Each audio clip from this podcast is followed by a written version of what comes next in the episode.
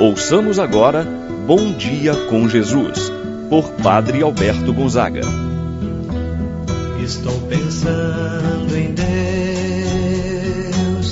estou pensando no amor, estou pensando em Deus, estou pensando no amor. Bom dia, meu irmão, bom dia, minha irmã.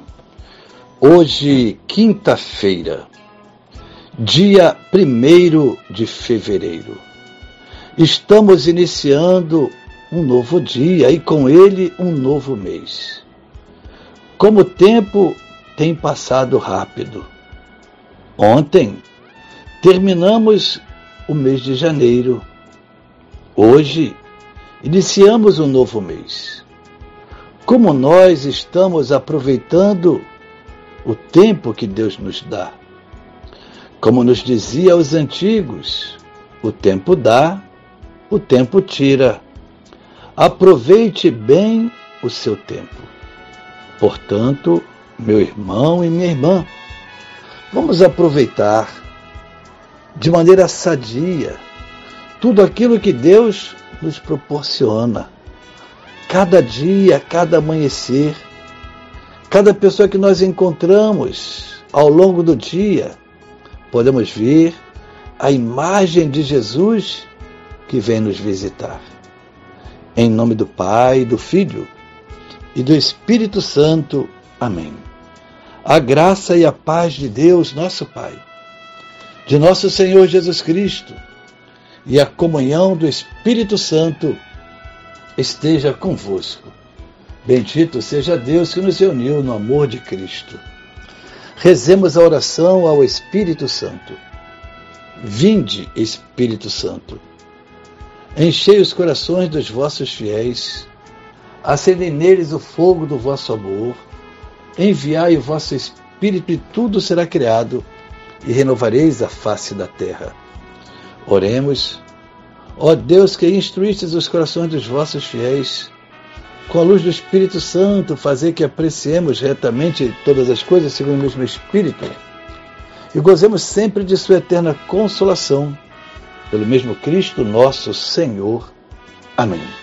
Ouçamos com atenção a palavra de Deus. No dia de hoje, Evangelho de São Marcos, capítulo 6, versículos de 7 a 13.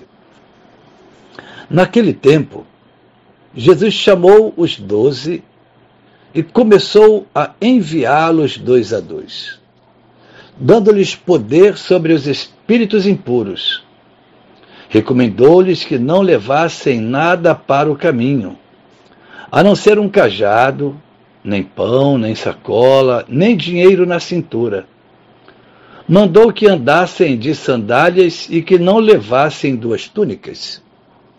E Jesus disse ainda: quando entrardes numa casa, ficai ali até a vossa partida. Se em algum lugar não vos receberem, nem quiserem vos escutar, quando sairdes, sacudi a poeira dos pés, como testemunho contra eles. Então os doze partiram e pregaram que todos se convertessem. Expulsavam muitos demônios e curavam numerosos doentes ungindo-os com o óleo. Palavra da salvação. Glória a vós, Senhor. Meu irmão, minha irmã, o evangelho que nós acabamos de ouvir nos apresenta o envio dos 72 discípulos. E Jesus os envia dois a dois. Jesus recomenda que eles não deveriam levar nada consigo pelo caminho. Isto é, Jesus pede a seu discípulo o despojamento, a simplicidade, a confiança na providência divina. Assim, Jesus chamou os doze. Jesus os enviou dois a dois. A primeira dimensão do discípulo é que ele é chamado para estar com Jesus, permanecer, estar, viver, ouvir e agir pregando o reino de Deus. E deve pregar não somente pela palavra, mas também pelo testemunho de vida, pela ação. Aqueles que um dia foram chamados por Jesus para permanecerem com Ele, agora são enviados em missão. Trata, portanto, da dimensão missionária dos apóstolos. Anunciar aos outros os ensinamentos de Jesus. Nos diz o texto que os discípulos foram enviados dois a dois. É importante saber também no seu conteúdo pedagógico por que dois?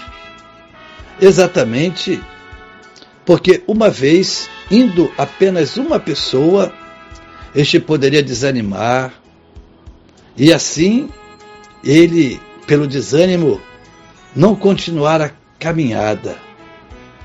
O outro discípulo tem a missão de colaborar com ele, de incentivar, de ajudar, de corrigir, de fortalecer o seu companheiro.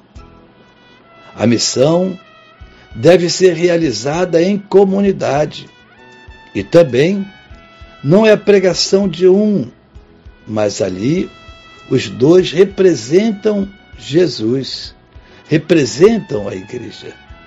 Jesus confere a seus discípulos o mesmo poder, a mesma autoridade que ele tinha, para que seus discípulos pudessem agir em seu nome. O poder de Jesus se prolongava através da atividade missionária dos seus discípulos.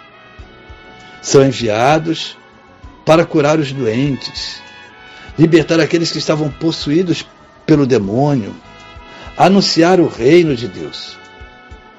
Porém, mais do que pregar com as palavras, os discípulos são chamados a pregar com a vida, isto é, com o testemunho. Jesus pede o desapego, Jesus pede o despojamento, para que os discípulos pudessem anunciar, falar em seu nome. E Jesus diz: Não leveis nem cajado, nem sacola, nem pão, nem dinheiro, nem duas túnicas. Os discípulos são chamados a confiar na providência de Deus e não nas suas capacidades.